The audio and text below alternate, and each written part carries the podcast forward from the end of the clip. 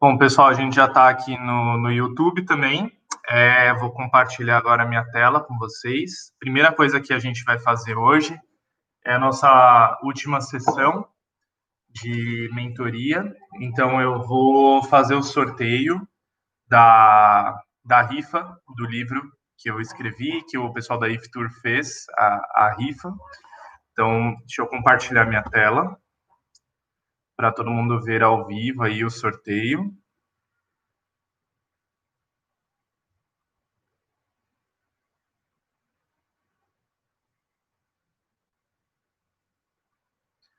Então, pelo que eu entendi, é do número 1 ao 540, certo, Alan?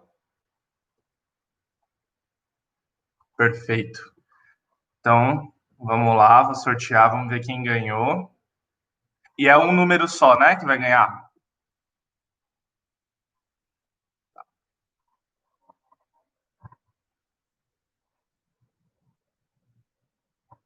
Duzentos e cinquenta. Quem que é o 250? Ah, você consegue abrir aí para mim na planilha?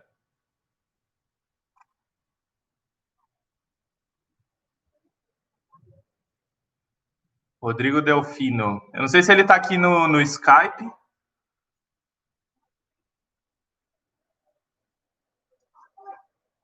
Tá bom. Perfeito. Então, Rodrigo Delfino. Rodrigo Delfino é o campeão, então, aí da. É o vencedor da, da rifa do livro. Ganhar um livro autografado. Ah, é o professor. A Rosana está falando aqui no YouTube, que é professor do IFESP. Muito bom. Bom, gente, hoje é o último dia desse programa oficial de mentoria a gente uh, colocou também uh, à disposição de, de vocês um post nas redes da Loureiro uh, falando sobre a, a parceria né, entre a Loureiro Consultores e a empresa Júnior do IFTUR. Então, o IFTUR, né? Então, a gente queria dar as boas-vindas oficialmente para IFTUR, para serem nossos parceiros comerciais. É, esperamos contribuir também com o crescimento de vocês. Acho que o tema que eu escolhi para essa última mentoria é sobre tecnologia. Então, eu vou repassar uma apresentação é, que eu fiz junto com o Vinícius. Inclusive, vou até mostrar aqui para vocês a abertura. O Vinícius, ele era um estudante de turismo como vocês, e aí ele me seguia é, me acompanhava há uns quatro, cinco anos já.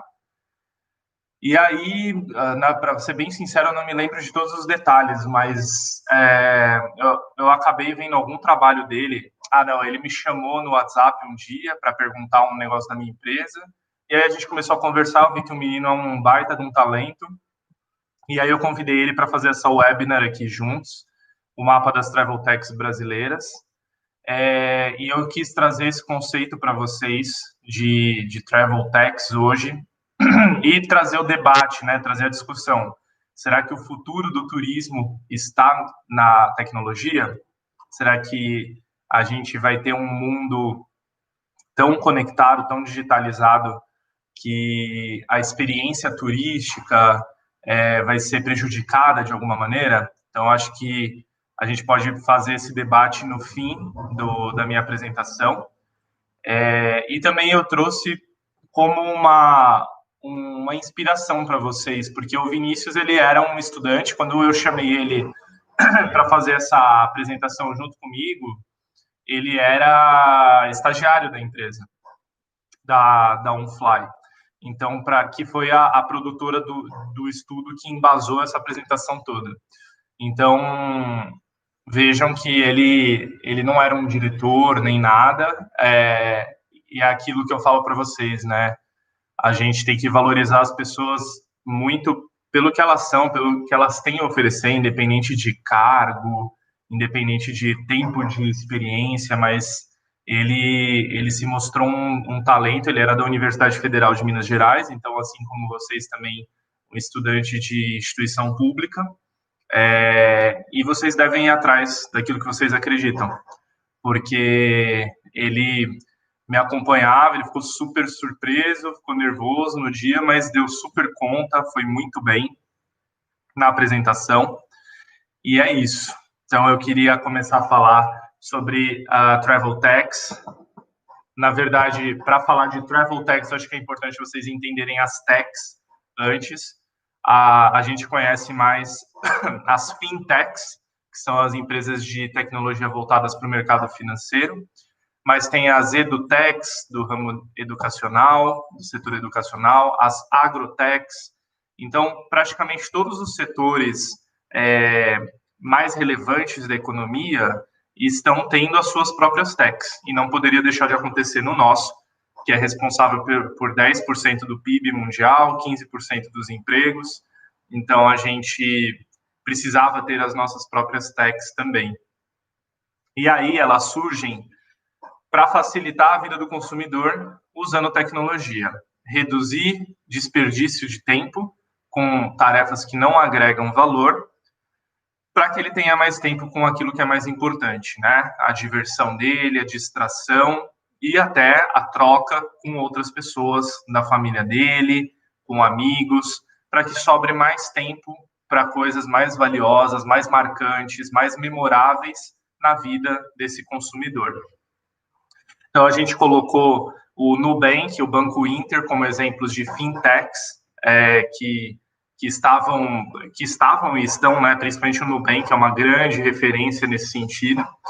O Agenda Edu, que é do, do setor educacional, e o Descomplica, que é do setor de consumo, né? Então, vejam que, como eu comentei, né, praticamente todos os setores hoje têm, ou subsetores econômicos, têm as suas próprias techs. A agricultura e a pecuária, né, é o principal setor econômico do Brasil, o que mais traz divisas para a gente, não é o maior, porque o setor de serviços é o maior, mas a, a agricultura tem uma relevância gigantesca, ela que é, praticamente sempre salva o PIB brasileiro de não ser negativo, e, e é muito natural que haja também uh, muitas agrotechs surgindo para melhorar a produção do campo, é, para evitar desperdício de alimentos, especialmente num, num, mundo com cada vez mais escassez, né? É, Agrotex também se preparando para um cenário de catástrofes climáticas, de mudanças climáticas bruscas que a gente vai passar. Então, a tecnologia ela vem para ajudar também nesse sentido da prevenção. E aí, quando a gente fala do nosso mundo, da nossa realidade, os viajantes, é, todo viajante ele tem uma jornada. Não importa se ele é um viajante de lazer, um intercambista, um viajante de trabalho, praticamente a gente passa pela mesma, uh, pelas mesmas experiências, né? A, o interesse por viajar, que aqui é o, o trigger, o pré-trip, então a fase de organização de documentação, de pesquisa do destino, de se é um viajante corporativo de organização de agenda, a mobilidade, e esse é um tema importantíssimo. Ah, quando a gente fala de Uber 99, Cabify, a gente está falando também de viagem, é, porque quando nós estamos num destino novo, a gente procura saber se esses aplicativos funcionam naquele local. E até um, para uma viagem corporativa, a gente também procura fazer, é, falando como gestor de viagens, acordos com essas empresas para que os nossos viajantes utilizem, para que eles possam pagar com cartão de crédito corporativo, ou para que essas empresas centralizem todas as cobranças e faturem a cada 15 dias para a nossa empresa. Então, a mobilidade também tem um papel importante na jornada do viajante a parte de experiências, o que, que ele vai viver naquele destino, a acomodação e o pós-viagem. E aí vocês vão perceber que as empresas de tecnologia de viagens, de hospedagem, de mobilidade, elas estão cada uma uh, alocadas ou muito fortemente voltadas para uma dessas etapas da jornada de qualquer viajante. Então, até as empresas de mobilidade, elas se chamam Mobitex é, como os mais conhecidos, né, que são a Uber 99, Cabify, Na China, a maior empresa é a Didi, então é uma é um, é um caminho sem volta. Eu costumo dizer que não não vejo possibilidade de a gente voltar a um modelo prévio. É, a facilidade de solicitar um carro, ele chegar na sua porta, você não precisa ligar para ninguém, paga um preço acessível. E, e, tudo isso faz parte da jornada de qualquer viajante, independente do propósito dele naquela viagem.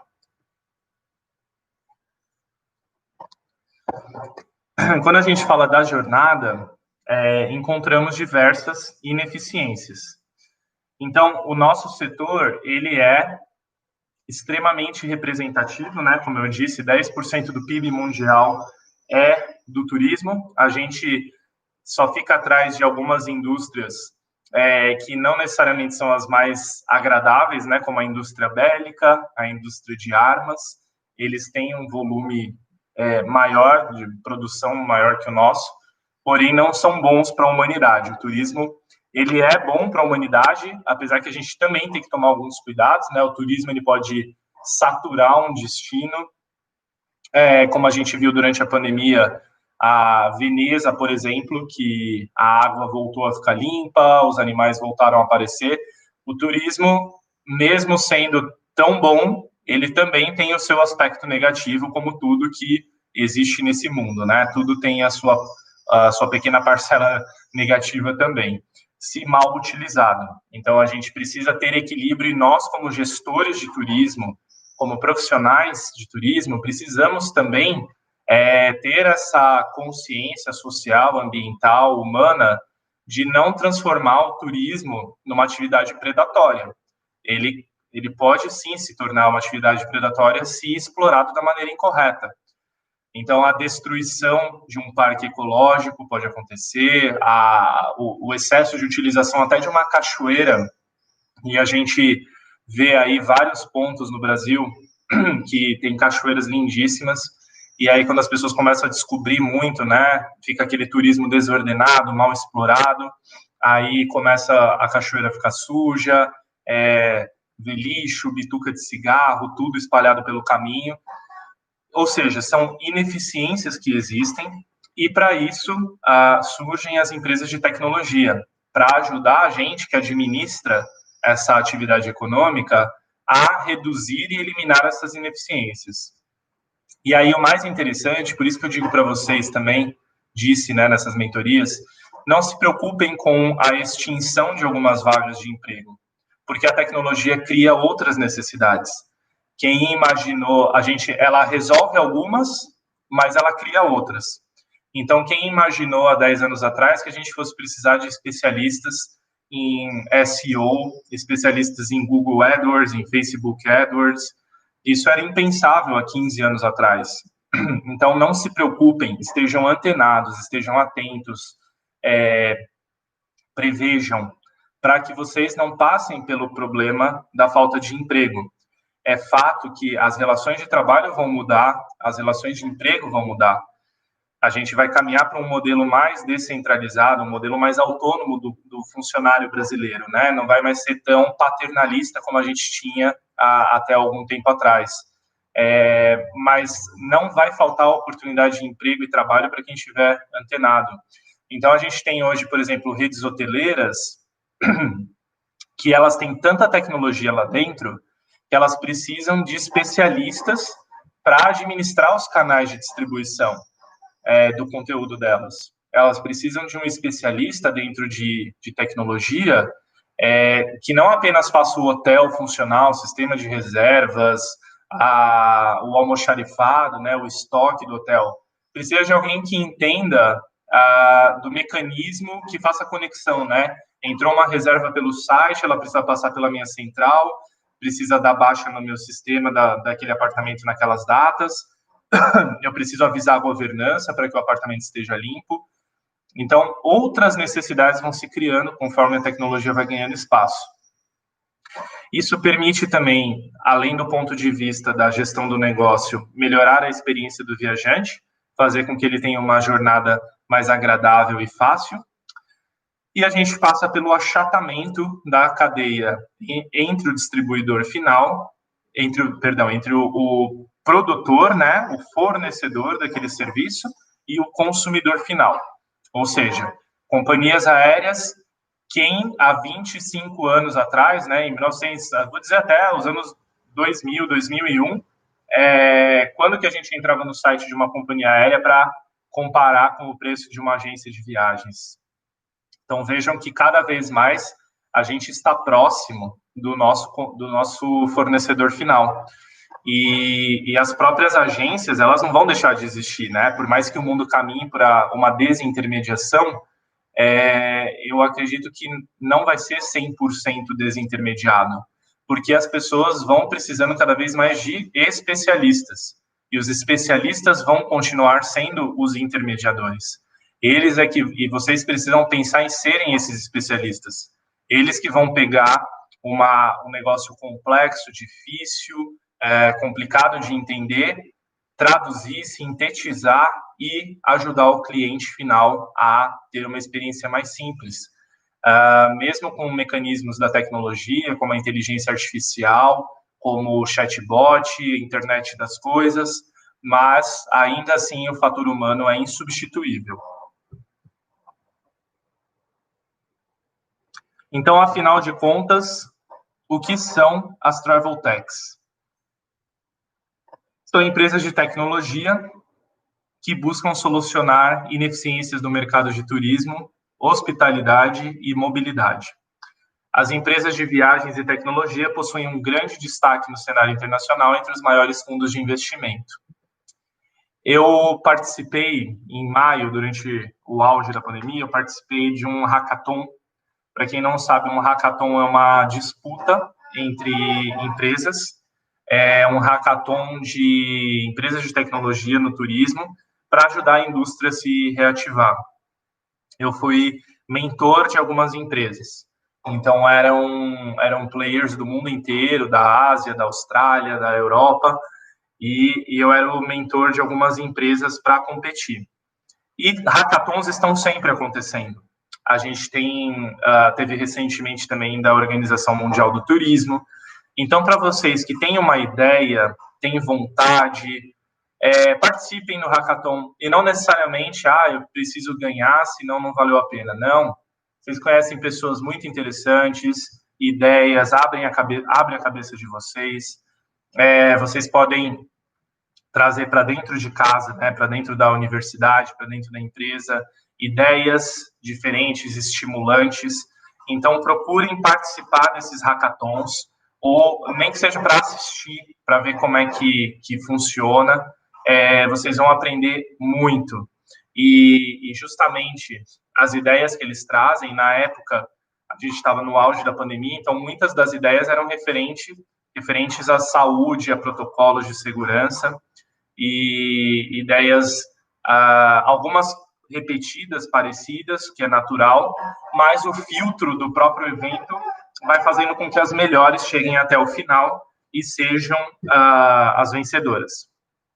Então, procura, joga no Google, é, Hackathon Travel, Hackathon Viagens. No Brasil tem alguns também. Desafio do Sebrae, desafio do Ministério do Turismo. E vale a pena vocês, pelo menos, lerem para entender quais ideias foram apresentadas pelos participantes. Então, alguns exemplos de travel techs, né? De desintermediação, a gente tem as OTAs, por exemplo, que aproximaram. As OTAs são as Online Travel Agencies, é, como a Decolar, o Kayak, Expedia, que aproximaram o consumidor final dos fornecedores de, de viagens. E a gente tem uma diferença entre startups de turismo e travel techs. Por quê? Uma empresa como a Loureiro Consultores, ela não é uma travel tech. A gente não é, a gente não nasceu da tecnologia. O nosso negócio é consultoria de negócios. Então a gente viabiliza negócios e um dos nossos uh, fatores viabilizadores é a tecnologia. Então a gente não é essencialmente uma empresa de tecnologia. E, e isso que faz a diferença, né? Para você ser uma tech, você precisa ter nascido e ter como propósito o desenvolvimento tecnológico, puramente. E a gente, na consultoria, na Loureiro, o que, que a gente busca? Levar as soluções que estão no mercado, outras travel techs, para dentro dos clientes, para quem precisa. Então, a gente faz um papel de conexão, de ponte entre quem produz e quem precisa daquilo. É, e é importante porque hoje em dia qualquer empresa que nasce já é startup e não é bem assim. A, a startup ela tem uma característica muito peculiar e startup não é trabalhar de bermuda, chinelo e, e falar top.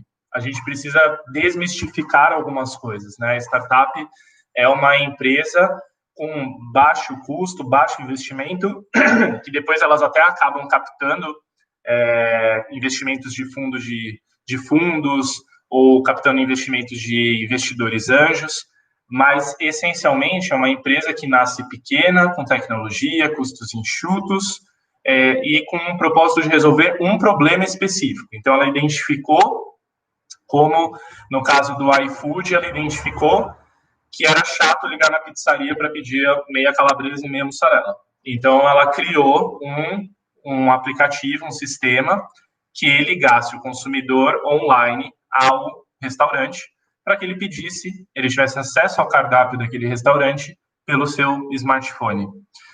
É, e aí vem a evolução, né? Então começa a vir outros tipos de restaurante com outras culinárias, aí você começa a ter acesso até pela internet, mas vejam que o propósito original era resolver um problema. De acordo com um estudo da Lufthansa Innovation Lab, as empresas de viagens e tecnologia possuem um grande destaque no cenário internacional entre os maiores fundos de investimento. E aí, o que eu queria falar para vocês? É claro que houve uma mudança desse cenário por conta da pandemia.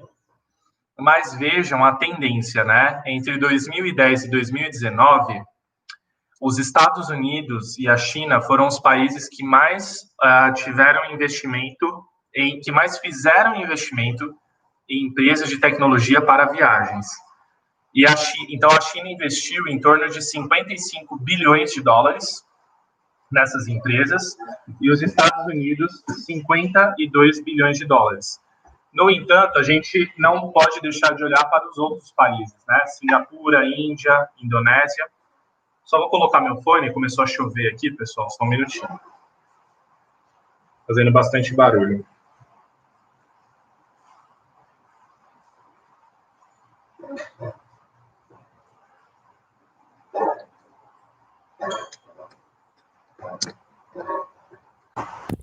Pronto. É, então, vocês, a gente não pode deixar de considerar que outros fundos de investimento desses países também é, investem em empresas de viagens e turismo. Não sei se tem alguém aí na, na audiência que tem interesse em, em tentar, né? Tem alguma solução para testar nesse mercado, mas saibam que existe muito dinheiro disponível para ser investido.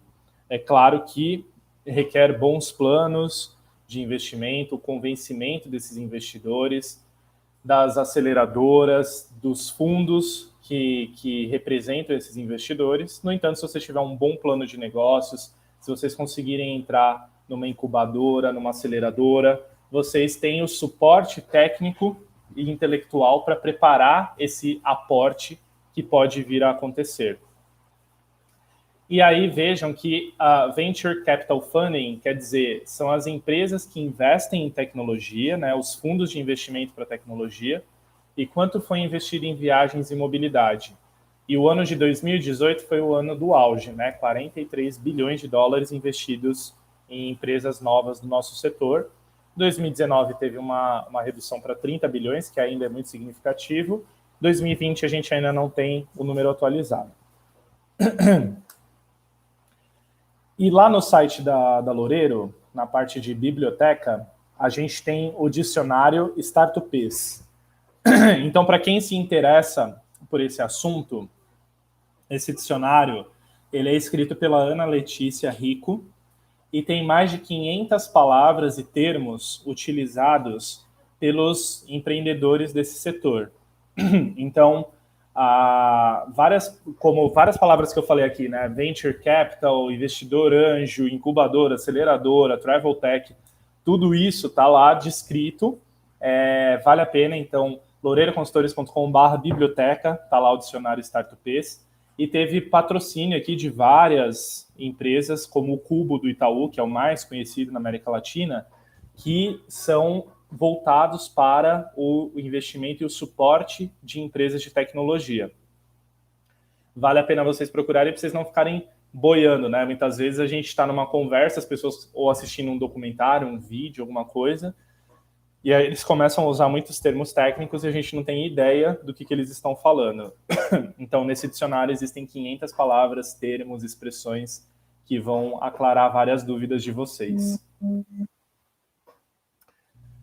Dentro do dicionário tem uma parte muito interessante para quem gosta de contextualizar. Uma parte muito interessante sobre as ondas de inovação da humanidade. Vocês já devem ter fala, ouvido né, que a gente está vivendo o turismo 4.0, a agricultura 4.0, o ser humano 4.0. Por quê? Porque a gente está na quarta onda de inovação. É como se a gente estivesse na quarta revolução industrial. E aí, dentro do dicionário, tem lá as classificações, quais foram essas ondas de evolução, quais foram essas revoluções industriais. Então, a, aquela a máquina de tear lá na Inglaterra, né, que foi quando a gente viveu a, a revolução industrial, né, a primeira de fato. Depois a segunda revolução nos Estados Unidos foi quando surgiu o Fordismo, o Taylorismo, o conceito de fato de administração de empresas, que aí começaram a, a observar como administrar, principalmente uma linha de produção fabril.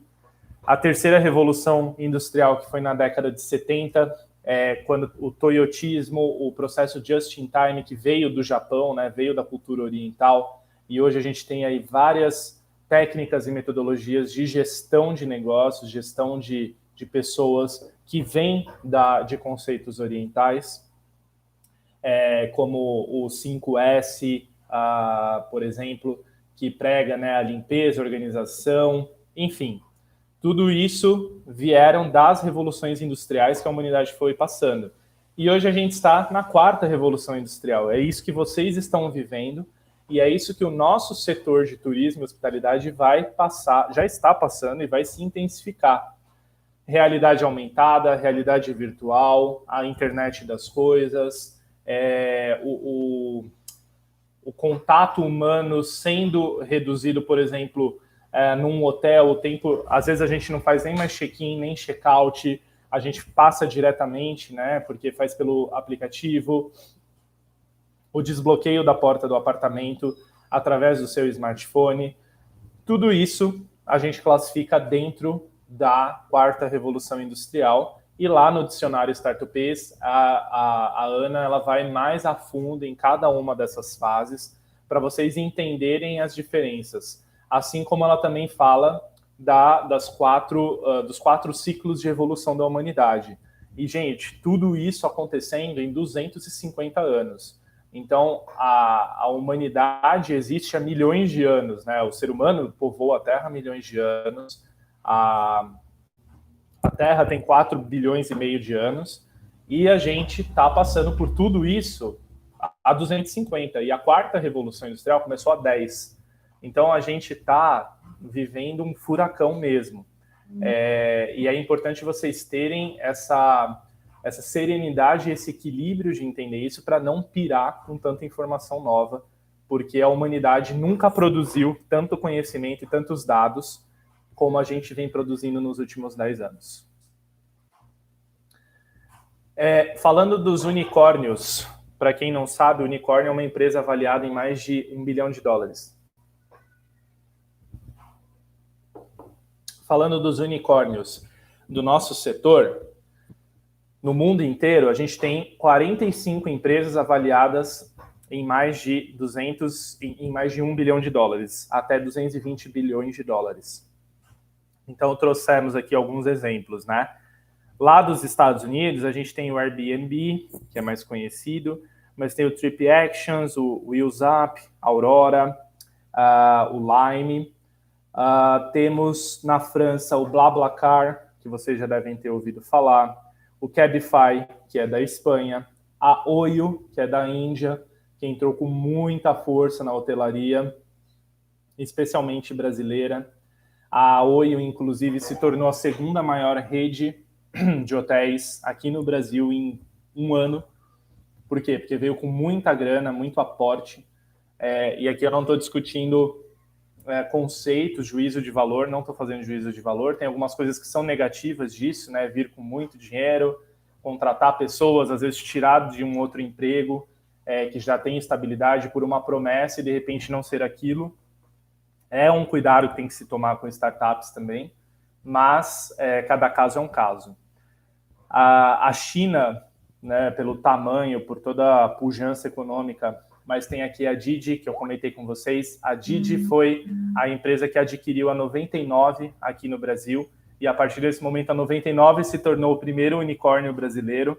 Então, vejam que do nosso setor, travel, mobilidade e hospitalidade, a gente tem 45 empresas do mundo inteiro que valem mais de um bilhão de novos negócios, tá? Porque é claro que as companhias aéreas todas valem mais do que um bilhão, mas aqui a gente está falando de empresas travel tech ou startups, empresas de tecnologia que nasceram recentemente.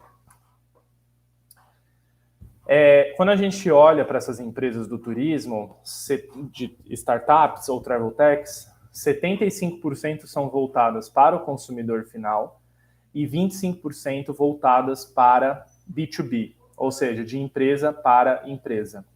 E o que a gente nota é que mesmo as que entram para o consumidor final, invariavelmente acabam entrando no mundo corporativo. Por quê? o setor corporativo no Brasil ele responde por 70% do turismo, embora ele ainda tenha uma exposição muito menor. Nos Estados Unidos, que é um mercado mais equilibrado, ele representa em torno de 55%. Mas uma Didi, um Airbnb, eles sempre acabam indo para o quê? O Airbnb Corporate, a Booking.com Corporate, todo mundo quer entrar no mercado de empresas. Por quê? É um volume grande, é um volume consistente, falando no pré-pandemia, claro, agora não é tão grande nem tão consistente, mas a expectativa é que pós-vacina, pós-imunização coletiva, esse volume volte a crescer até 2022. Então, algumas travel techs internacionais que a gente tem, uh, o Airbnb, mais ou menos 26 bilhões de dólares de valor de mercado, Oyo Rooms, 10 bilhões de dólares, de market cap, né, de valor de mercado, e a Trip Actions, que é um unicórnio de tecnologia com um valor já de 4 bilhões de mercado e 100% voltada para viagens corporativas. E grande parte dessas empresas que eu comentei com vocês, daquelas 45, elas têm ações já na bolsa, já fizeram o seu IPO. Para quem não sabe, o IPO é um trabalho de abertura do mercado das ações de uma empresa para o mercado. Então, é a empresa abrir o seu capital social para investidores anônimos. E, e para nós é um, é um orgulho, né? Saber que tantas empresas de tecnologia do nosso setor já entraram na Nasdaq, ou na Dow Jones, ou nas as principais bolsas da Europa, da Ásia. Isso para a gente é bastante positivo. Então, quais são as principais tendências, as 10 tendências da Travel and Mobility Tech dos próximos anos? É, primeiro que a gente está explorando um mercado completamente novo de investimento, de, de captação de recursos de outros setores mais ricos da economia. A gente nunca teve tantas empresas valendo mais de um bilhão de dólares nesse ramo, empresas novas, três, quatro anos de existência. Há, há muitas startups ou travel techs vindas da China, é, da Ásia em geral, mas da China em especial, como a Didi, como vocês viram lá no mapa, né, tinha em torno de 12 a 15 travel techs listadas vindas da China. As empresas estão ajudando a expandir bastante esse negócio de tecnologia para viagens e mobilidade. É, cada vez mais a gente vai ter uma maturação E, e isso torna o nosso setor ainda mais complexo e fragmentado, porque a gente começa a ter soluções para problemas muito específicos. Então, eu tenho um problema A, B, C, eu vou ter uma solução para o A, uma para o B, uma para o C. No entanto, eu preciso conectar essas três soluções para entregar uma solução completa para um cliente corporativo, por exemplo, é, ou para um cliente de lazer. Porque hoje, quando a gente vai viajar, a gente tem lá um aplicativo, sei lá, do Google para administrar a nossa agenda, administrar o nosso itinerário. Só que para eu conseguir fazer o meu check-in no aplicativo da companhia aérea, eu preciso entrar em outro aplicativo. E com isso, às vezes, para realizar uma viagem, eu preciso ter três, quatro aplicativos baixados no meu celular. Então vejam que a gente consegue ter soluções é, pontuais para alguns problemas pontuais, mas essas soluções nem sempre se interligam.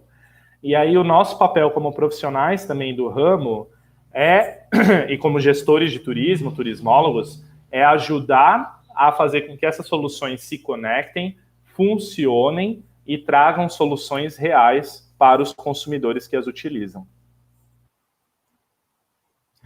E aí, falando um pouquinho do Brasil nesse setor, só vou tomar uma aguinha aqui.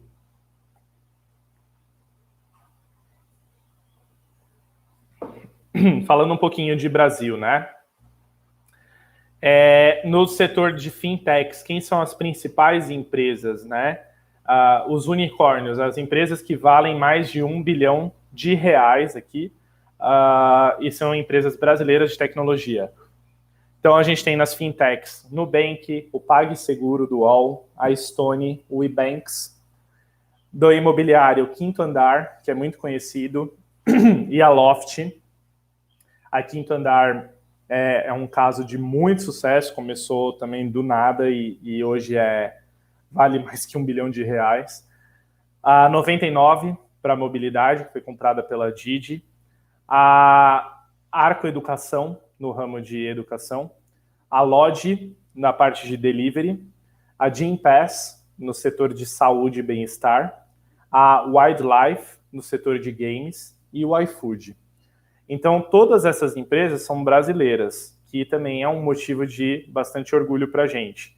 Eles falam que são ah, começaram como startups camelos, né? Então, muito sol, é, em calor escaldante, é, pouca água, ou seja, cresceram com muita dificuldade, muita escassez de recursos, e por isso que são camelos, né? Estão no deserto, mas com o tempo, conquistaram a confiança de fundos de investimentos, conquistaram a confiança de investidores anjos, de mentores e principalmente do mercado financeiro e conseguiram alguns, em alguns casos, é, ou serem adquiridas por empresas do exterior ou abrirem o seu capital em bolsa. Aqui no Brasil, o mercado de travel techs, é, alguns destaques, né? A Viajanet, que é uma OTA brasileira, já faz um bilhão de reais, é, fazia, né, pré-pandemia, um bilhão de reais de volume. A Herbie, que é o antigo hotel urbano que tá, lançou até várias promoções aí durante a pandemia, é, ela já lidera no Brasil a parte de reservas de hotéis para lazer, com em torno de 780 milhões de reais de faturamento em 2019. A Max Milhas e a 123 Milhas e todas essas empresas de milhas a, o volume estimado da, na soma de transações de faturamento de todas elas é superior a um bilhão de reais. E a Boozer, que foi uh, investida pela SoftBank, ela tinha planos de investir 300 milhões agora em 2020. É, naturalmente, isso foi adiado. No entanto, a gente tem uma perspectiva de que o turismo rodoviário, regional e doméstico eles vão a ser responsáveis pelo movimento principal do turismo brasileiro nos próximos 12 meses, então a Boozer tem vai seguramente investir uma parte desse dinheiro na sua expansão. Para quem não sabe, a Boozer é uma empresa de transporte interestadual, intermunicipal, é, como que, que aplica muito bem o conceito de economia compartilhada. Então ela lança um valor, vamos supor, uma viagem em São Paulo, Rio de Janeiro é, para pagar o motorista, a, a aguinha que vai estar tá lá no banco te esperando, os impostos, as taxas e eu ter lucro, eu preciso de 3 mil reais. E aí ela põe as passagens à venda. Então, se vender todas as passagens e faturar, né, e ganhar os 3 mil reais, ou se vender um X número de passagens que garanta uma ocupação mínima e pague pelo menos os custos, a viagem vai acontecer. Então vai ter o um motorista lá para te levar de São Paulo para o Rio de Janeiro. Se não alcançar, a viagem é cancelada e o dinheiro devolvido para uh, com um desconto né, da taxa de serviço, mas o dinheiro é devolvido para quem comprou a passagem com eles. Então é um modelo muito interessante e realmente muito mais econômico do que qualquer empresa de transporte rodoviário. Mas é claro que existe um risco atrelado, que é o risco da viagem não acontecer, não um risco de segurança. E por que vocês, se têm, se têm interesse né, de investir nesse mercado de tecnologia, em, enveredar por esse ramo, vocês têm que olhar para os fundos de investimentos internacionais e até os fundos brasileiros. Então, vocês sabendo que existem fundos que fazem isso, existem empresas como o Itaú Cubo, o Bradesco também tem a sua aceleradora. É, procurem por estruturas que possam receber a empresa de vocês. E às vezes é uma, é, não é nem é uma empresa, mas assim é mais uma ideia, né? É uma ideia com duas, três pessoas ali apaixonadas, interessadas em fazer aquilo acontecer. É, montem a empresa, muito simples, montem uma estrutura e vão atrás dessas pessoas, vão buscar os investidores, vão buscar os mentores de negócios. Tem muita gente que, uh, que muitos executivos que saíram de, da iniciativa privada, já se aposentaram, tinham uma carreira consolidada, e eles estão voltados para isso agora. Eles querem ajudar a nova geração, eles querem dar ideias, eles também precisam se sentir úteis, eles precisam sentir que estão contribuindo, porque hoje a gente tem uma expectativa de vida muito superior, né? Então a gente vive até 80, 85 anos e as pessoas se aposentam com 60 e elas precisam encontrar um sentido novo na profissão, na carreira delas, nesses 25 anos que elas ainda vão viver. Então, procurem pessoas que tenham interesse em contribuir, interesse em ajudar o, a ideia, o negócio de vocês. E aí eu vou mostrar para vocês um mapeamento que a gente fez uh, das travel techs brasileiras. Uh, tudo é aqui é brasileiro, então vocês vão ver que não tem o Decolar, porque o Decolar é argentino, né, do grupo despegar.com. Não tem a Booking, porque a Booking é holandesa. Mas vocês ainda vão ver 97 empresas que foram mapeadas, que atuam tanto no setor corporativo quanto no de lazer. E tem uma outra coisa importante. Algumas empresas aqui, elas têm mais do que uma linha de negócios. Então, elas não se encaixam em um quadradinho só. É, como a maior parte dos negócios hoje, né, a maior parte de nós, é, o, o negócio, ele é multifacetado. Então, a gente não necessariamente está apenas dentro de uma caixinha. A gente pode ter várias vertentes, até também usando o exemplo da Loureiro Consultores, que a gente tem os nossos próprios serviços, a gente tem os serviços recomendados dos parceiros, porque é muito difícil hoje uma empresa fazer apenas uma ter apenas uma única linha de negócios. Então, dessas empresas que eu vou mostrar para vocês, 19% são OTAs, agências online, é, 14% empresas de tecnologia para prestação de contas corporativas, 15% empresas de mobilidade. Então vejam que o tema de mobilidade ganhou, vem ganhando cada vez mais relevância e espaço. Isso inclui até futuramente os drones, a, as entregas por drones que a gente vê já alguns testes aí na televisão, os carros voadores, a, os, os caminhões autônomos. Então, empresas testando entregas, delivery de cargas com um caminhão sem motorista. É, já houve experiências, a maior parte bem-sucedidas, mas houve sim experiências onde houve acidente de trânsito, houve algum problema.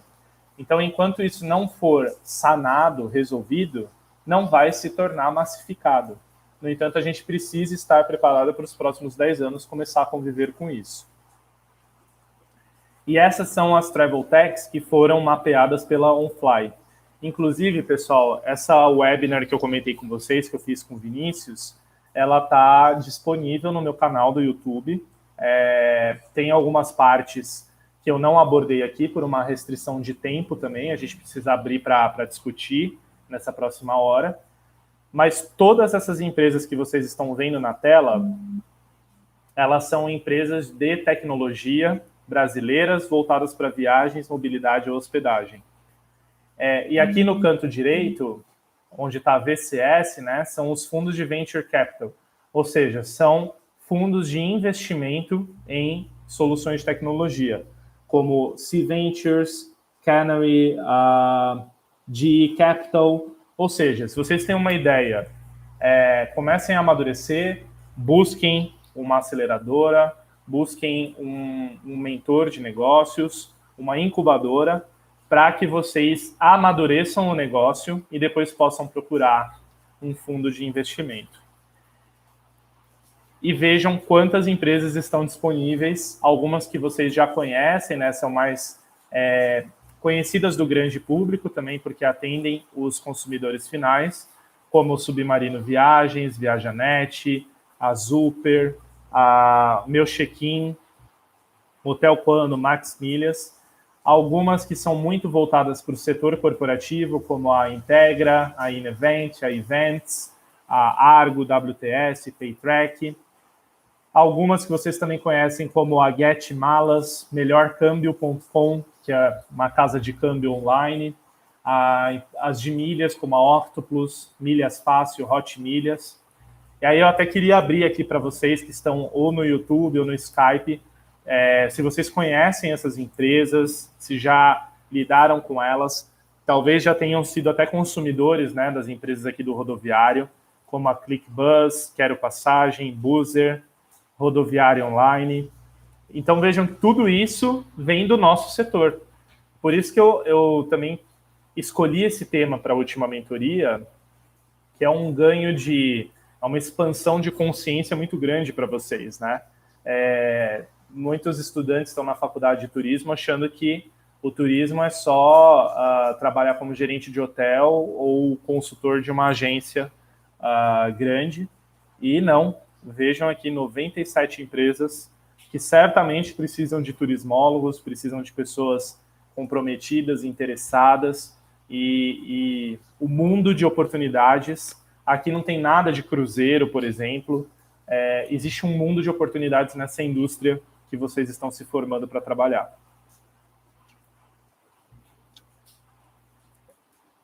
E aí eu deixo aqui o muito obrigado para a apresentação, pela atenção, e vou abrir para perguntas e respostas, comentários, uh, saber o que, que vocês acharam. Deixa eu vir aqui para o Skype para ver se tem algum comentário.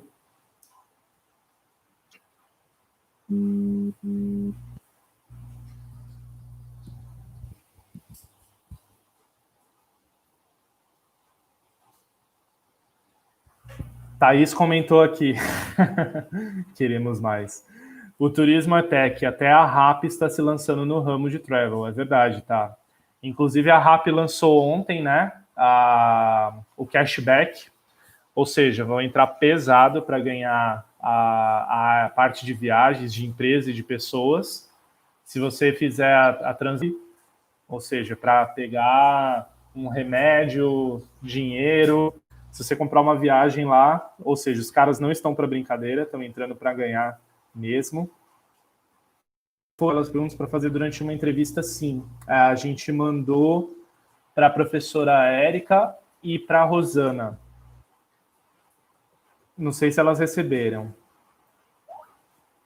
A Érica está falando aqui: qualificar-se para estar atento ao profissional que o mercado necessita é essencial. João, né? Startup. Ô, Alan, manda por favor a pesquisa também no chat. Não sei se você já mandou, mas eu não vi. O João está colocando aqui: startup tem duas características básicas: ter uma estrutura escalonável e repetível. Sim, é verdade, até para manter os custos baixos, né? E e aumentar o número de clientes atendidos. É, Suelen, a, a Oio cresceu absurdamente, é verdade. É, pegou o mercado hoteleiro de surpresa. Ah, já vi aqui, Alan, a pesquisa, valeu. Realmente a Oio pegou todo mundo de surpresa e. Enfim, é, é um caso polêmico, porque tem a parte positiva desse crescimento, dessa entrada agressiva, tem a parte não tão positiva, que é a, às vezes a falta de processo das startups, o crescimento muito explosivo também deixa alguns mortos e feridos pelo caminho, e isso precisa ser considerado por quem está liderando um projeto de tecnologia. Sim, Ana, sim, a RAP vai ter um segmento de viagens também, com certeza. Ah, Suelen, uh, não tem problema. Manda um e-mail pro pro Alan. Aqui, ó, vou, vou escrever aqui para vocês. connect@loureiroconsultores.com. Ele manda para vocês esse, essas perguntas, tá? Para fazer na entrevista. Deixa eu vir aqui no YouTube. Ver se tem alguma pergunta do pessoal que está no YouTube. Só um minutinho.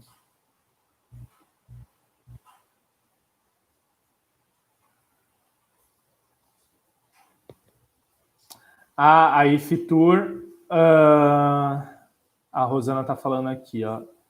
A Ifitur realizou uma live com o Abuser. Legal, que bacana que vocês fizeram isso. Georgia está falando, Fernão, vou agradecer, dedicar seu tempo, que é precioso e caro, com os alunos. Vou despedir antes que, acaba, antes que acabe minha bateria, que ela está sem energia em casa. Putz. Bom, tudo bem, depois ela assiste aqui no YouTube. Rodrigo Delfino, obrigado. Você nos ajudou muito a vender na, a, a rifa. Então ele ganhou o livro, que bom. Ah, vocês estão com um projeto de hackathon para o IFESP, Rosana? Que legal, hackathon sustentável. Bacana. Inclusive, se quiserem me chamar, eu sou meio fã de hackathon, estou à disposição. Ou como júri, jurado, ou como mentor, estou à disposição de vocês. Luciana tá aí, tudo bem, Lu? Lulu, que bom que você entrou.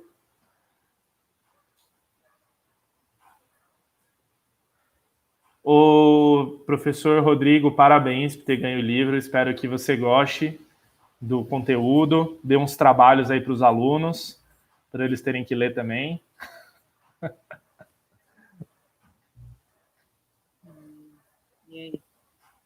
Alguém quer falar? Pode abrir o microfone, viu, pessoal?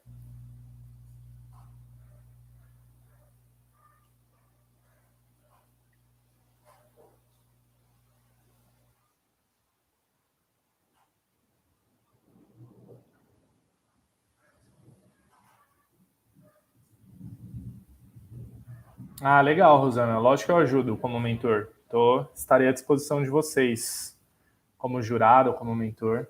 Às ordens.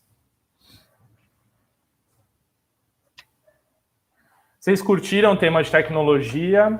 Alguém já, já vinha pensando nisso como possibilidade de carreira? Esse negocinho rosa que leva embora. Cortina não tá pegando pano. Tem alguém com o áudio aberto aí, vou pedir para silenciar. Tá falando de cortina, mas não sei quem que é.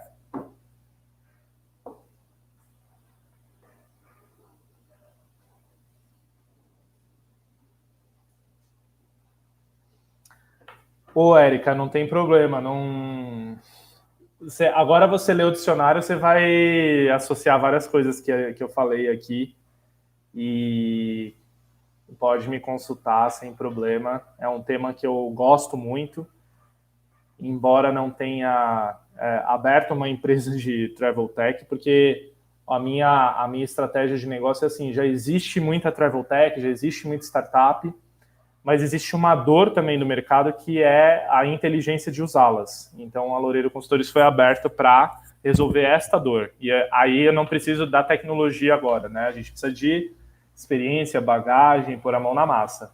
Mas existe já muita solução que muitas vezes não consegue é, chegar no cliente final e, e o nosso propósito principal é realmente fazer essa conexão.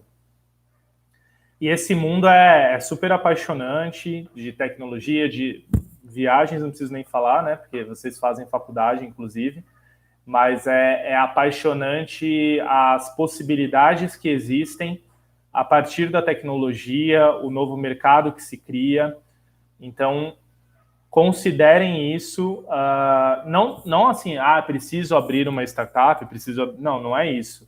Mas olhem para isso também como uma possibilidade de carreira, uma possibilidade de. uma oportunidade profissional.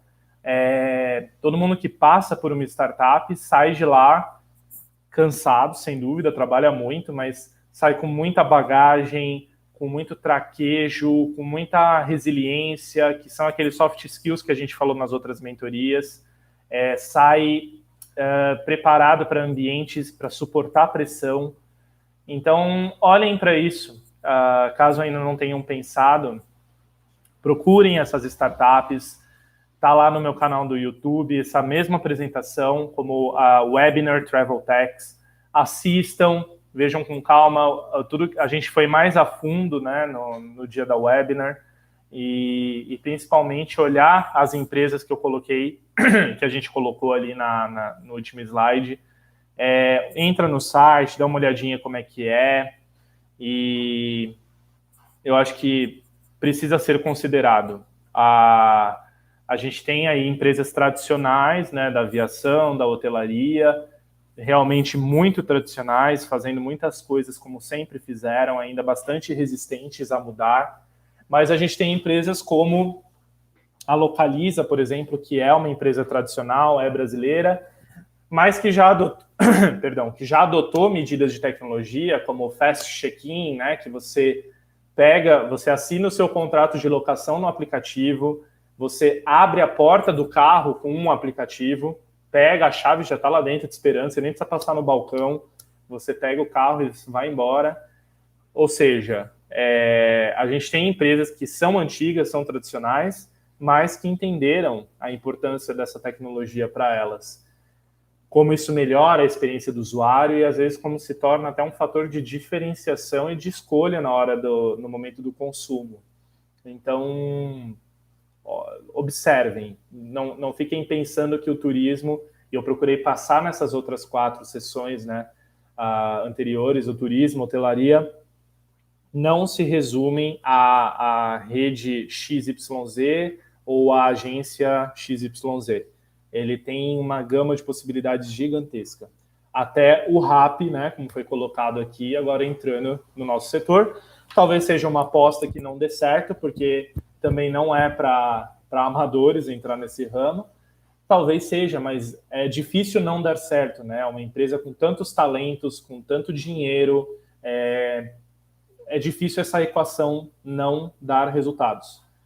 Mas sempre existe a possibilidade de não dar certo para qualquer coisa. Então, abram a mente de vocês, considerem opções que hoje não estão na que hoje não estão disponíveis para vocês.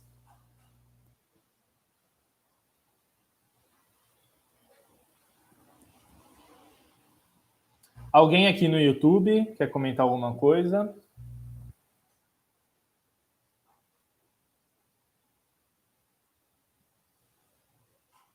Ô, Rosana. Não, eu sei que eu sou conselheiro de vocês. É que eu achei que o evento ia ser uma coisa independente.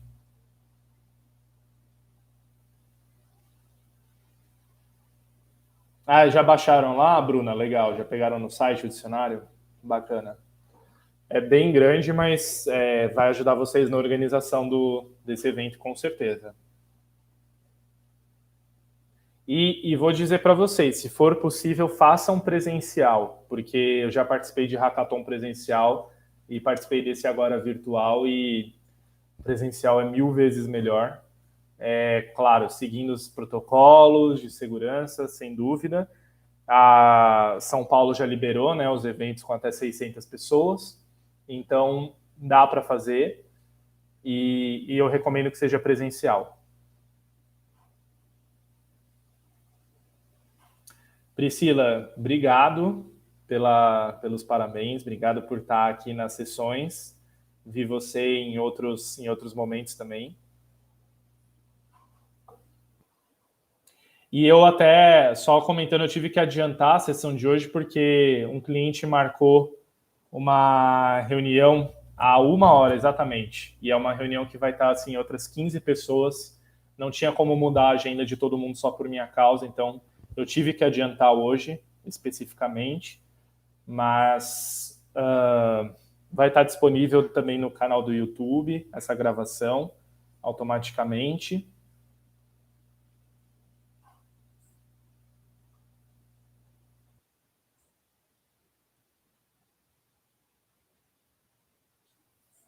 Vamos lá, tem mais alguma pergunta, algum comentário?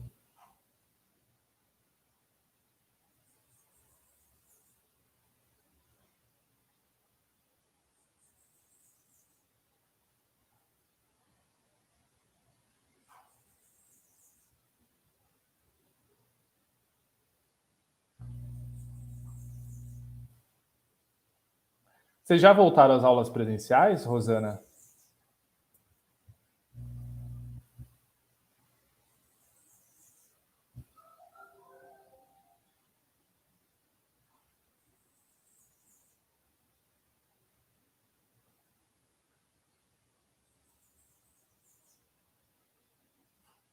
Tem duas pessoas digitando aqui no Skype.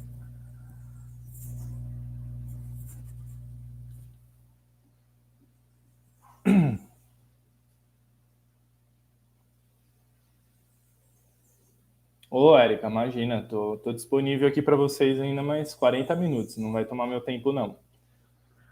Retomar a diferença entre as travel techs e startups de turismo. É, com certeza. Na verdade, não, não tem muita diferença na prática, ah, porque ambas são voltadas para. são tem a essência de tecnologia, de processos simples, enxutos, custo baixo, então acaba que não, não afeta muito isso. A, às vezes a diferença é também no, no aporte financeiro que ocorre uh, as travel techs, em teoria, elas estão mais uh, à frente do que as startups, porque o startup é aquela que está realmente começando, né? Por isso tem o nome do start. As travel techs elas já estão num estágio mais maduro de negócio, de penetração no mercado. Mas a essência acaba sendo a mesma. É meio que uma mudança de só de estágio de evolução.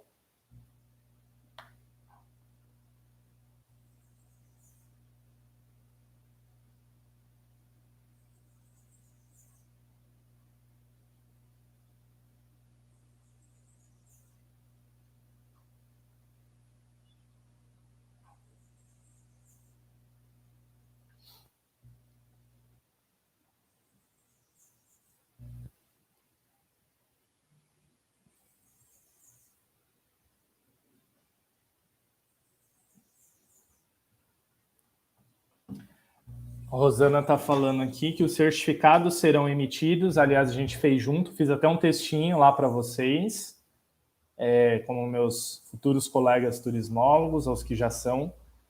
Rosana vai emitir os certificados para quem assistiu no mínimo três mentorias. O Rodrigo está falando que vai me incluir na pós-graduação em sustentabilidade e inovação. Legal, Rodrigo. Eu são temas que eu gosto demais. Eu Estou à disposição. Não sei. Ah, tá. Aulas remotas ainda, Rosana. Legal. Quer dizer, legal não, né? Porque é legal a gente se encontrar também, né? Mas é o que tem para hoje.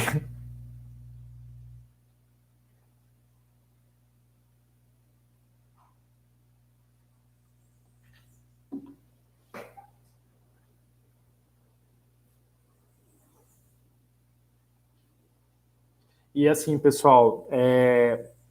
por mais que vocês enveredem por esse ramo né, de startup, tecnologia, nunca se esqueçam que o principal é atender pessoas. é melhorar a vida das pessoas. Até num negócio de meio de pagamento, por exemplo, que existem algumas, né? Ah, eu preciso melhorar meu fluxo de caixa, preciso melhorar meu processo de pagamento. É para que uma pessoa não gaste mais tempo com trabalhos estúpidos. É para que uma pessoa tenha mais tempo de focar no atendimento ao cliente, de fazer análises, de tomar decisões. É para isso. É para melhorar a vida de alguma pessoa. Pode ser uma, pode ser um milhão, mas qualquer processo, qualquer startup, qualquer travel tech, ela tem que ter o olhar para as pessoas não é a tecnologia por si só, não é para reduzir vagas de emprego. E se for, lembrem-se que outras necessidades surgem, como eu comentei antes. Resolve-se um problema, resolve-se uma necessidade, mas criam-se outras. Porque é inerente da existência humana a complexidade da nossa existência. Então, um problema resolvido, ele não é que ele vai gerar outro problema, mas a gente consegue avançar para resolver uma outra situação. Human to human, exatamente, Thaís. Sempre H2H. Não é mais H2O, né? Apesar que a gente precisa de H2O também.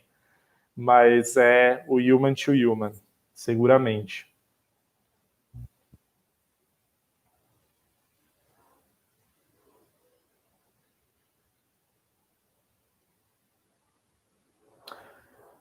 João hoje está quieto, não tem nenhuma dúvida. Deixa eu ver quem mais está na chamada. Vinícius.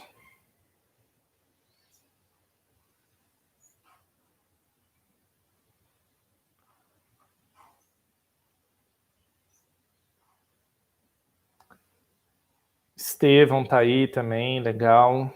Fábio. Claudinha, Claudinha tá muito quietinha.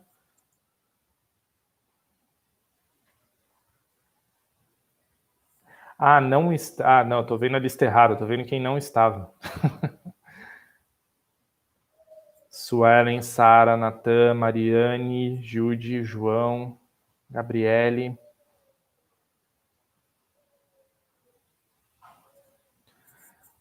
Bom, pessoal, como a gente está aí sem novas perguntas, eu vou, vou dar mais uns cinco minutinhos aqui, senão a gente encerra.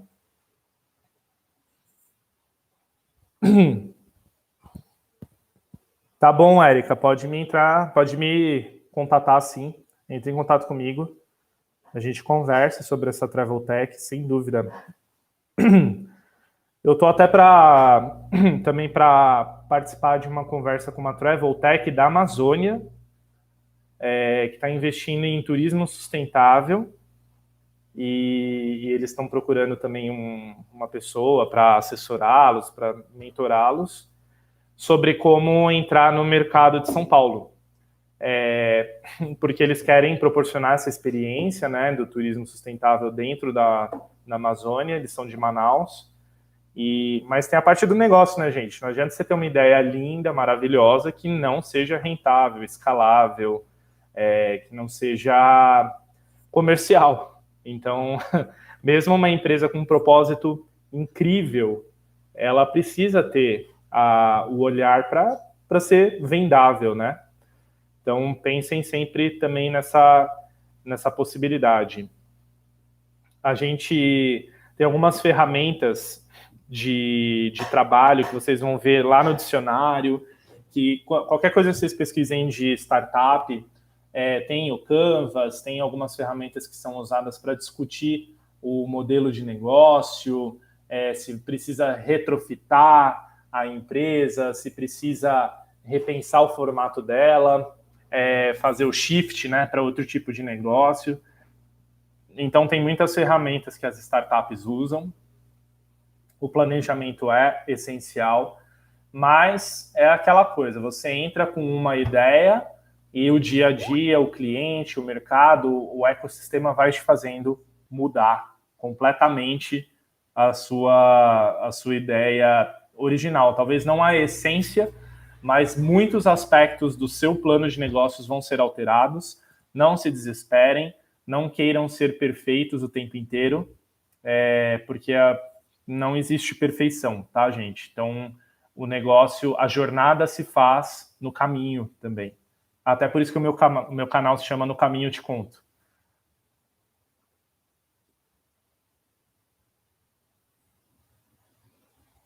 Ô, oh, tá, obrigado.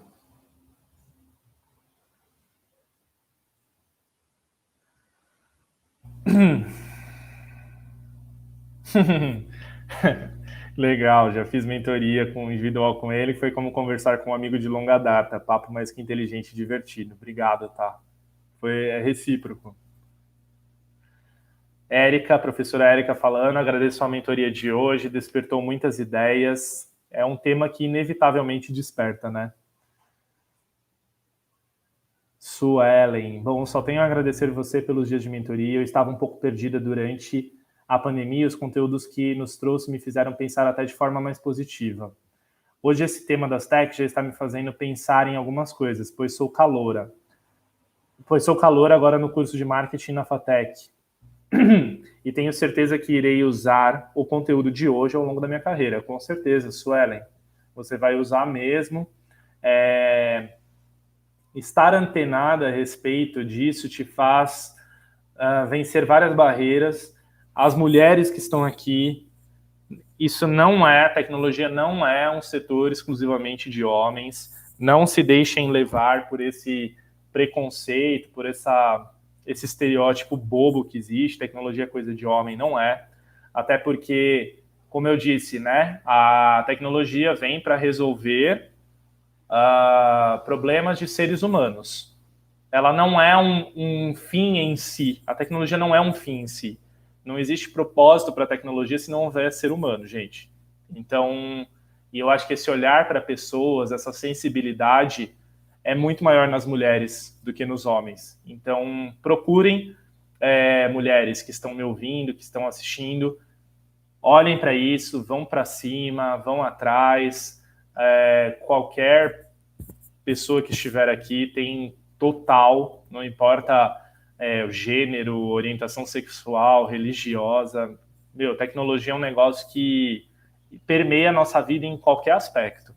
E vocês que estão estudando uma área do saber que é o turismo, vocês podem tê-la como uma ferramenta uh, para a carreira de vocês.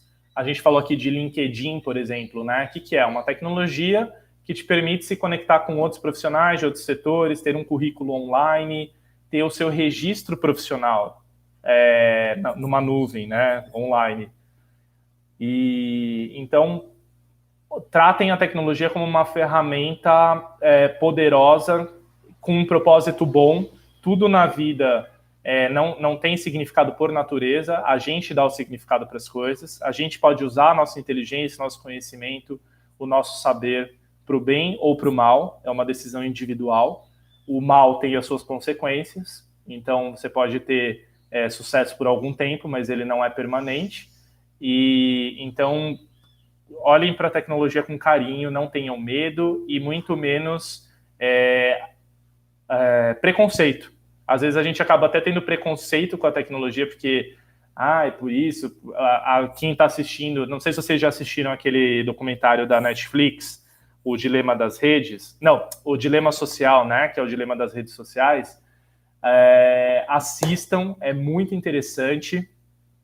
Fala-se lá da, da, manipulação que as pessoas passam pelas redes sociais e muitas vezes é, é imperceptível, desconhecida. E quando você ganha consciência, você não é mais manipulado, porque você sabe, você adquire, a, você é empoderado literalmente, né? Para não ser mais manipulado por aquilo. Então, procurem assistir esse documentário para poderem discutir com outras pessoas, alertá-las, é, porque sim, a tecnologia pode criar vícios, pessoas que não desgrudam do celular, que esquecem que a vida ela é real e não virtual ou digital, mas de fato ela resolve muitas coisas e nos permite ter mais tempo para experiências mais marcantes.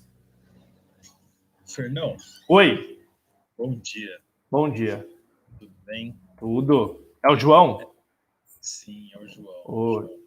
É, eu queria fazer uma pergunta, mas antes disso, eu queria só comentar uma coisa que acho que vai muito ao encontro é, do assunto de hoje, né, das techs e tal, que é, eu acho que para quem pensa também empreender é algo que, pelo menos eu estou estudando isso na, na FATEC Sebrae também, no curso de Gestão de Negócios e Inovação, uhum. que é a questão de metodologia, é, modelagem de negócios, né? Então, o Business Model Canvas, o Lean Startup, que são metodologias assim que, é, querendo ou não, elas é, vieram para mostrar que a gente não é, não é obrigado necessariamente, no primeiro momento, já partir para um plano de negócios.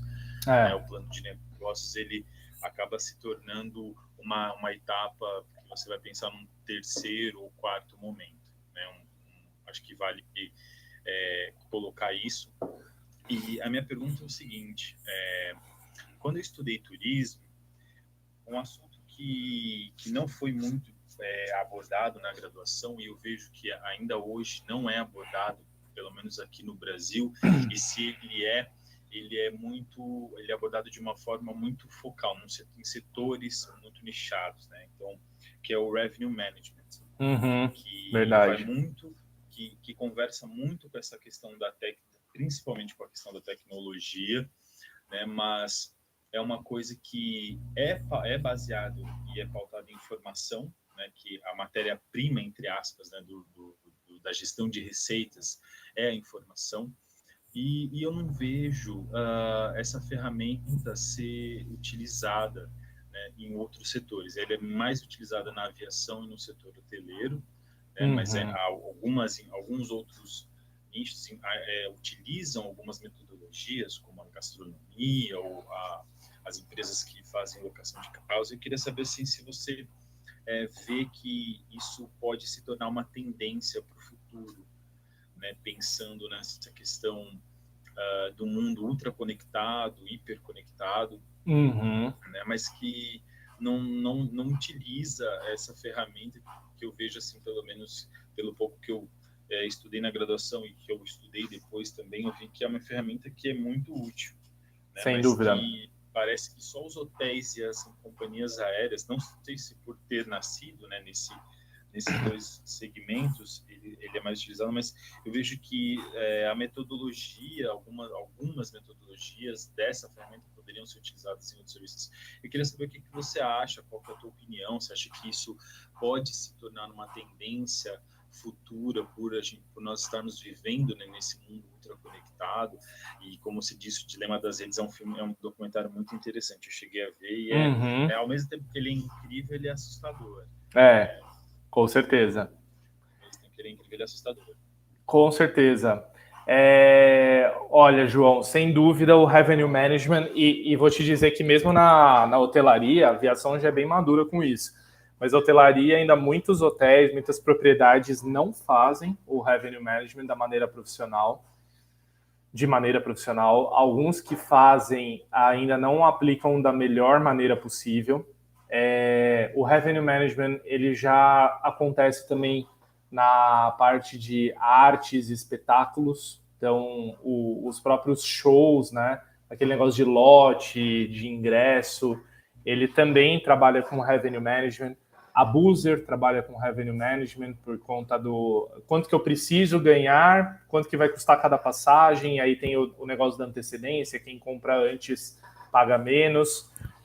Enfim, é, concordo 100% com você que as graduações não abordam isso. É um tema, é uma carreira que se pode desenvolver como revenue manager. O Brasil tem uma carência absurda desse profissional a gente, eu participo da HSMI, né, que é um setor, é uma associação voltada para desenvolvimento profissional e muito forte na hotelaria. E a HSMI, que é o principal, a principal entidade nesse, nesse assunto no mundo inteiro. Aqui no Brasil, quando a gente consegue reunir 20 revenue managers, é uma comemoração, que são os melhores do Brasil, digamos assim. Então, ah, pensem que praticamente todo hotel ou rede deveria ter um revenue manager. Então, quantas oportunidades vocês têm? Aí entra aquela discussão que eu também tenho um vídeo gravado no meu YouTube, que é sério que você não gosta de matemática e procurou turismo por isso. E, e assim, para quem gosta de cálculo, go e, e, tem vários softwares que te ajudam com isso. Você precisa ter a estratégia, o entendimento, é, quando que é um melhor dia da semana, entender do negócio, para usar o software para te ajudar. Então vejam que o software não é a solução em si. A solução está em você, mas o software vai te ajudar a chegar nessa solução. E várias, várias pessoas acabam não indo para o caminho do Revenue Manager, que é super carente no Brasil, uh, porque dizem que não gostam de matemática. Mas matemática não é fazer a fórmula de Bhaskara para descobrir qual é a tarifa que você precisa aplicar num determinado hotel, num determinado dia da semana. É uma matemática mais simples, né? Uma regra de três, porcentagem. Então, eu, eu acho que falta na, nas graduações de turismo esse olhar mais da, de exatas. É, o turismo ele tem negócios. A atividade turística, que é o que a gente é o cerne da nossa profissão, ela precisa de negócios e de gestão desses negócios. Então falta sim essas matérias mais técnicas e, e voltadas para administração de empresas. João, concordo com você uma startup, uma travel tech de, de revenue manager, de revenue management iria ajudar muito o nosso setor. Ana, curso de revenue management no mercado hoje, eu recomendo o da HSMI, que tem lá, até vai ter em dezembro duas turmas, e recomendo o da Markup Consultoria, que é da Valéria Fenato as duas eu recomendo que eu conheço. Outros eu não tenho contato, então não posso avaliar, como diria agora Pires. Mas uh, dessas duas, HSMI e Markup Consultoria, eu recomendo.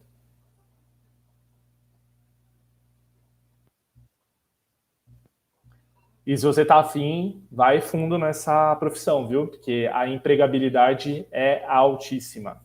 Não tem profissional sobrando que saiba fazer revenue management. A Sara colocou, obrigada, Fernão, ótima mentoria, abriu muito minha mente aos diversos, a diversos assuntos. Irei colocar em prática durante esse meu período na IFTUR Júnior e na minha carreira profissional. A Valéria Saraiva comentou, obrigada, gostei muito. Ela é do X1 noturno, na minha época era X também. A Andréia Pedro, gostei do tema abordado, pois faz com que nós, estudantes do turismo, tenham um olhar mais amplo para o mercado de trabalho. Essa era a ideia, Andréia. Trazer, ampliar esse olhar de vocês. Ah, importante, com ba... eu escolhi esse tema também com base no que vocês colocaram nas pesquisas que vocês preencheram outra... nas outras semanas. Então, a pesquisa, ela é lida, tá? Isso é uma coisa importante. A gente, às vezes, pede para as pessoas preencherem as pesquisas e ninguém lê. Eu leio, leio uh, os elogios, leio também aquilo. Teve uma pessoa que falou: ah, você podia. A pessoa deu até uma nota mais baixa, porque ela falou: ah, você podia fazer não no Skype, eu prefiro outra ferramenta. Só que o Skype tem algumas vantagens, né, gente? Não dá para agradar todo mundo. Então, o Skype eu consigo ficar por tempo indeterminado, é uma licença gratuita, eu consigo gravar, consigo compartilhar a tela, que outras ferramentas não permitem ou permitem com um valor muito alto.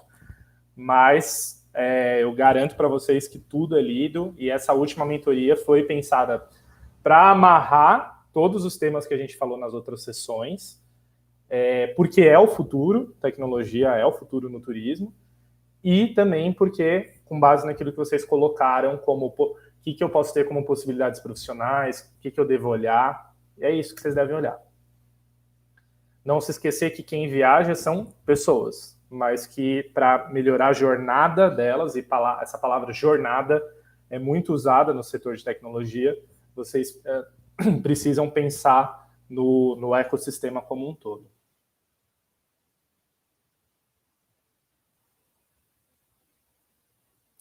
Regiane, agradeço por participar da mentoria, sucesso. A Lulu também, gratidão. Muito bom. A Bruna, estou fuçando as ferramentas e aprendendo. Mentoria de primeiríssimo nível. Obrigado. O nome do documentário da Netflix, galera, é O Dilema das Redes. Eu falei alguma outra coisa, mas é... quando você entra na Netflix, está lá entre as primeiras recomendações, porque tá bombando esse documentário. Saiu até uma reportagem na Veja, em algumas outras publicações.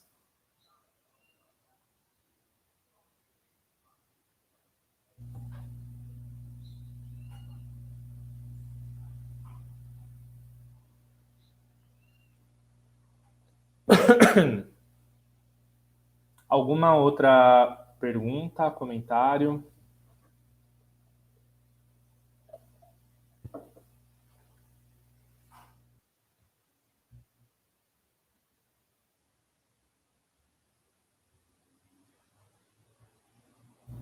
Depois a gente marca um call, tá, Rosana, pra, com o pessoal da IFTUR para falar da, do hackathon, para a gente discutir como fazer. Eu posso até convidar alguns profissionais do setor para serem jurados, para serem mentores, dar um peso aí nesse hackathon.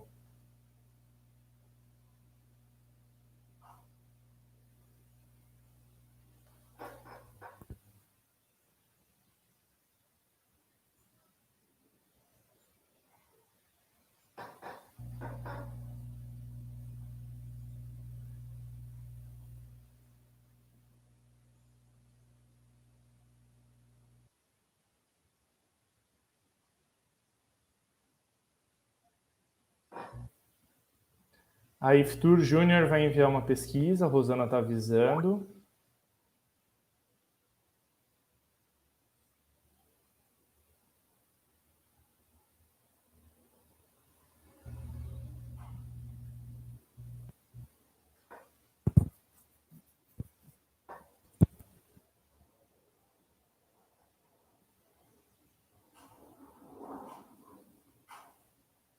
Ah, pessoal, uma coisa importante, a gente já, para quem está vendo aí minha tela compartilhada, é, na, numa das últimas sessões a gente falou com vocês pedindo uh, algumas, alguns feedbacks né?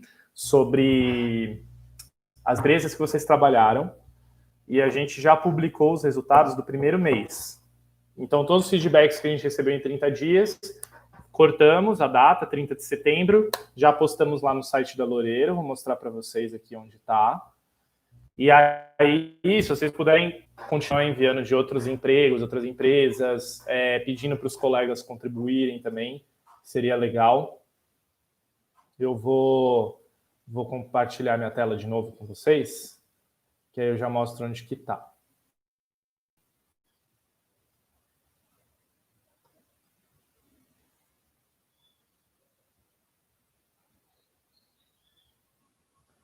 Aqui, ó, na parte de avaliação de empresas mesmo, onde vocês entraram, a gente colocou já os feedbacks com base no que a gente já recebeu, tá? De agência. Aí a gente dividiu por subcategorias: agência de incentivos, viagens de lazer, agência de eventos, corporativo, hotelaria.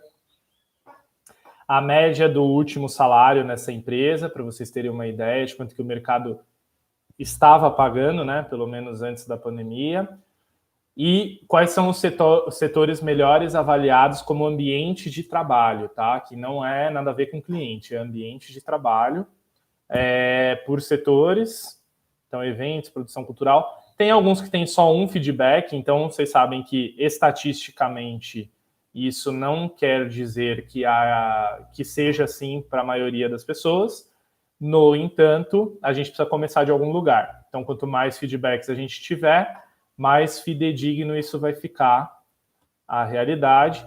E aqui na parte da biblioteca, onde está o dicionário das startups, está aqui, ó, até.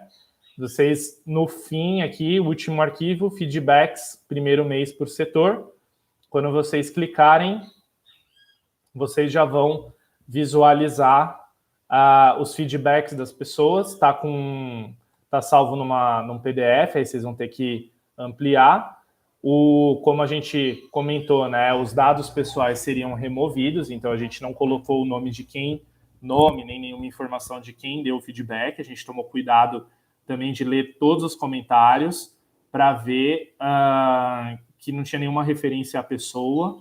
Quando foi crítica, a gente tirou o nome da empresa, a gente só deixou os elogios, o, porque o mercado ainda não está maduro para esse tipo de crítica assim aberta mas está aqui para vocês terem uma, uma noção, já pode ajudar vocês numa, num processo de decisão, de uma vaga, alguma coisa assim. Uh, tem 29 respostas, lá tem 26, porque, por exemplo, algumas pessoas não colocaram nota, né? Aqui, ó. Então acaba impactando nesse resultado, mas 29 pessoas já mandaram seus feedbacks.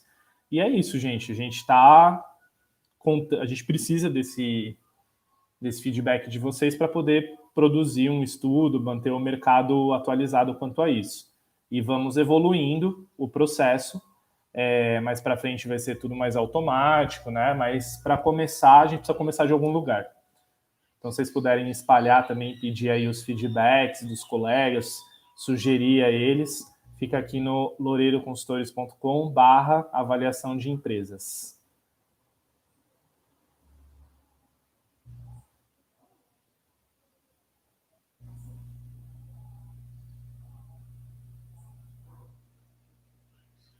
Imagina, Rosana. Não precisa agradecer os dois livros, não. Foram doados de coração. Espero que vocês consigam dinheiro logo para regularizar a abertura da, da IFTUR Júnior. E deixa eu ver se tem. Eu acho que não tem mais nada aqui no Skype. Eu vou vou encerrar por hoje. Vou devolver aí 15 minutinhos para vocês. É... Também vou aproveitar para tomar uma água antes da minha próxima reunião. Ah, que legal! Que legal! Vocês conseguiram valor já? Que bom! Através da rifa ou, ou a rifa em mais alguma outra coisa? Coisa boa, hein? Então a empresa já vai ser aberta agora. Da rifa, caramba! Olha só. que legal. Só a rifa do livro, então, já deu. Muito bom.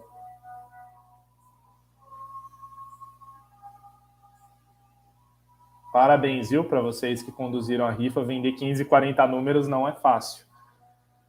Nossa, fiquei impressionado quando o Alan me falou 15 e 40.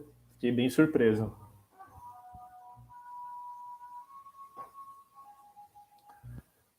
Pessoal, boa tarde para vocês. A Rosana está só pedindo para avisar aqui que está com novas vagas para IFTUR, então vocês puderem procurá-los no IFTUR, como que é o e-mail mesmo? Tem aqui em cima, né? iftur.junior.gmail.com para quem tiver interesse em integrar a empresa júnior da, da faculdade. Está recebendo o currículo dos alunos nesse momento. E eu queria agradecer mais uma vez a Érica. Obrigado, a gente combinou tudo isso lá atrás, né? Já vai fazer três meses, está passando muito rápido o tempo. Eu desejo que todos aqui tenham carreiras brilhantes, felizes, saudáveis, que vocês multipliquem tudo aquilo que vocês receberam, aquilo que vocês receberem daqui para frente. Não é um adeus, é um até breve, que a gente vai se cruzar muitas vezes. Mas é, vamos ver se no ano que vem a gente faz outro programa desse de mentoria, umas cinco sessões de novo, é, num outro formato. E contem comigo, uh, me acompanhem nas redes, porque todos os posts são pensados nesse compartilhamento também de conhecimento ele gera negócios, é, então e também gera uma rede mais forte, né? Porque para para a gente crescer também como empresa, né, a Loureiro Consultores, a gente precisa de profissionais também melhores qualificados, melhor qualificados. Então, uh, sugiro que vocês nos acompanhem no LinkedIn, no Instagram, no YouTube, principalmente. E fico à disposição de vocês. Desejo tudo de melhor vocês vão ver lá o texto que escrevi no certificado para vocês. Espero que seja bastante inspirador. que se alguém tiver ainda desanimado, se reanime, o pior já passou, agora é só melhorar.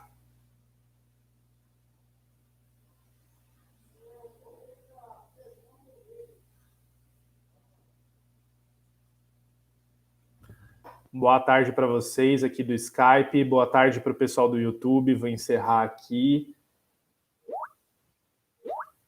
Obrigado vocês pela presença.